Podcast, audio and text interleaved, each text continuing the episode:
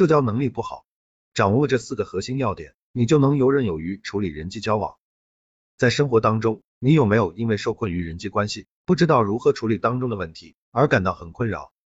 甚至是不是每次与人接触就感到有一种无形的压力，不知道怎么与人沟通交流，久而久之就不想与人接触？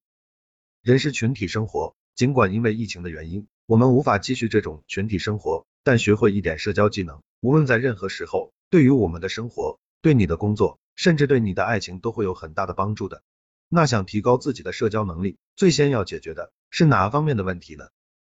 我们可以从四方面着手提高，就是首先解决影响社交的心理障碍，再培养社交互动的思考能力，接着提高相处技巧，最后是锻炼我们的说话能力。很多人不是困在心理的障碍上，导致脑袋卡壳手足无措，就是不懂得与人相处时要运用哪些技巧，从而导致没办法发挥出自己应有的说话能力。只有解决心理障碍，然后再针对性的提高相处技巧和锻炼说话能力，才能形成自己的社交风格，真正掌握社交。一般而言，阻碍你社交的心理障碍，通常都是羞怯、软弱、恐惧这几种因素。害羞是人们常有的心理反应，不要说小朋友或者青少年才会出现这种状况，很多年长的人在一些尴尬的情境下时，也会产生这种反应，只是程度没有前者那么深而已。害羞的人在面对陌生人眼光的时候，身上总会有种无形的压力，从而不敢与对方有任何目光接触。对于别人怎么看待自己过分敏感，时常约束自己的行为。如果强迫自己跟别人开口说话，就胸口发闷、冷汗直冒、心慌不安，于是很容易就留给别人拘谨、呆滞的感觉。在这种状态下，压根无法与人做到正常社交。其实，害羞的人对待这个世界的思维方式，往往是被动而不是大胆的。也就是说，他们想的不是如何取得成功。而是想的最多的是不是将会失败。前者的思维方式是主动寻求解决问题，后者则是被动逃避解决问题，自己一开始就从心理上制约了自己。软弱更是人际交往中的一大障碍，其最大的根源就是盲从和自卑，盲目去符合别人的期望，渴望跟别人保持一致，而不敢跨越雷池一步，从不敢表达自己的意见。而有自卑感的人，往往过分强调自尊，为了保护自己，给人难以接近的感觉。这种性格特质。导致自己在生活中不是被人利用和欺负，就是被人占便宜或忍受对方的侮辱，从来都是被人忽视的那个，经常忍气吞声，而且很容易被别人的眼光和看法左右，遇事没有主见，人云亦云，常会因为别人一句赞美而高兴，为别人一句无意的批评而闷闷不乐，时间一长，生活往往就会陷入被动当中，无法顺利去做自己想做的事情。所以，为了把自己从心理上变成一个强者，那必须要做出调整。当你对自己的表现感到彻底失望的时候，你就拥有了改变的动力。恐惧是日常生活中最常见的一种心理障碍，适当的恐惧有助于我们保障自己的安全。例如刮风下暴雨出门旅行，如果你对天气有畏惧之心，你就能够让自己远离危险，减少发生意外的机会。然而对于社交而言，过分的恐惧感就会影响到我们的人际交往，很多时候我们不敢主动跟别人开口说话，不敢跟喜欢的人打招呼。总是介意别人怎么看待自己，害怕做事出错等等，都是源于我们内心的恐惧。事实上，生活中的很多烦恼都是来源于恐惧心理，所有的嫉妒、高傲、忧虑都是恐惧的一种表现。希望自己完美无瑕，害怕别人比自己优秀，担心自己出糗，于是导致自己任何时候都活得战战兢兢、拘谨小心、疲累不堪。所以，克服恐惧是让我们能够自如社交的很重要一点。当然。恐惧是没办法完全消除的，毕竟我们是正常人。但最佳的克服办法就是通过适当的训练，让自己的恐惧感维持在一定的程度之内，即在心里感到再恐惧，也能保持清醒、理智的思维去行动。只有不受恐惧的影响，你在社交上才可以表现自如。培养应变思维，有了强大的心理做基础，那么第二步就是培养自己随机应变的思维能力了。随机应变是指人们对面突然事件时，能够迅速做出反应。并巧妙的进行解决的一种能力，其依赖的是渊博的知识、稳定的心理素质和敏捷的思维。遇到突发状况，作为一个懂得应变的人，至少会敏锐的意识到这个状况应该要采取什么样的应对措施。例如聊天的时候突然陷入冷场，你的大脑肯定会有给你发出一个指令，暗示你遇到情况，这时你就知道应该要说些话来填充冷场了。或者你在台上演讲，突然说错了话，念错了名字，你的大脑肯定也会给你发出暗示。这时你就要迅速纠正错误，只要这个情况对你的心理造成影响，你的大脑肯定会意识到的。意识到了，如果你不想自己继续难受的话，你肯定要立刻做出反应，而做出反应就需要我们主动去掌控了。也就是说，当你遇到这些突发状况，你一定要根据时间的紧急与否、场合的正式与否和人际关系的深浅等因素，有意识的主动去思考解决，采取适合的应变措施，而不是一味被动逃避。社交能力不好，掌握这四个核心要点，你就能游刃有余处理人际交往。应变口才的运作流程，对于应变口才而言，你想要应对难题，不管是被别人挑衅也好，还是遇到冷场造成尴尬局面也罢，你必须要对语言保持一定的敏锐度。至少懂得怎么运用语言来帮助自己化解难关。正如文章开头那个例子，当观众说出“是不是一定要像你这样长一张又蠢又丑的脸”这句话时，如果你对外界的感受反馈力强的话，你的大脑肯定会意识到这句话是针对你的讽刺。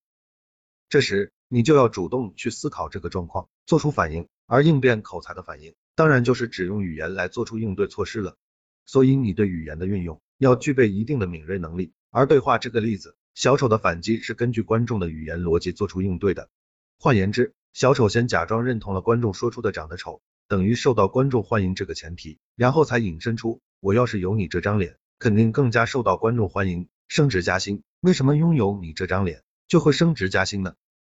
因为你比我长得还丑。这是一个没有表明的隐含结论，暗藏在小丑的言语里。只要稍加思考，谁都领会到这个结论。于是小丑的回击就可以暗讽的回骂对方了。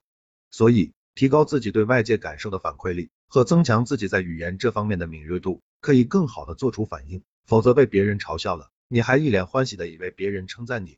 上面这些遇到突发状况的事，只是属于被动意识，我们的反应是根据外界的波动而采取应对措施的。当然还有自己主动反应的情况，很多搞笑幽默的言谈，基本上都是属于这一类，主动去逗乐别人。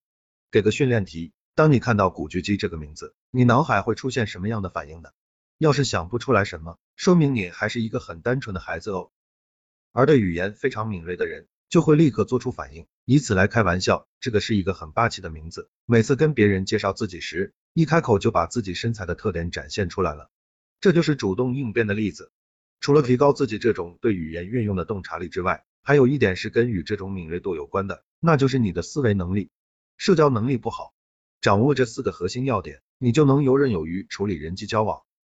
提高社交技巧，社交会用到什么技巧呢？我看了很多关于社交的书，如果要把与人交往时的技巧一条条的写下来，基本上可以写到长城那么长。但如果从人性的角度来写，人与人交往的原则不外乎两条：一、有限度的进行利己；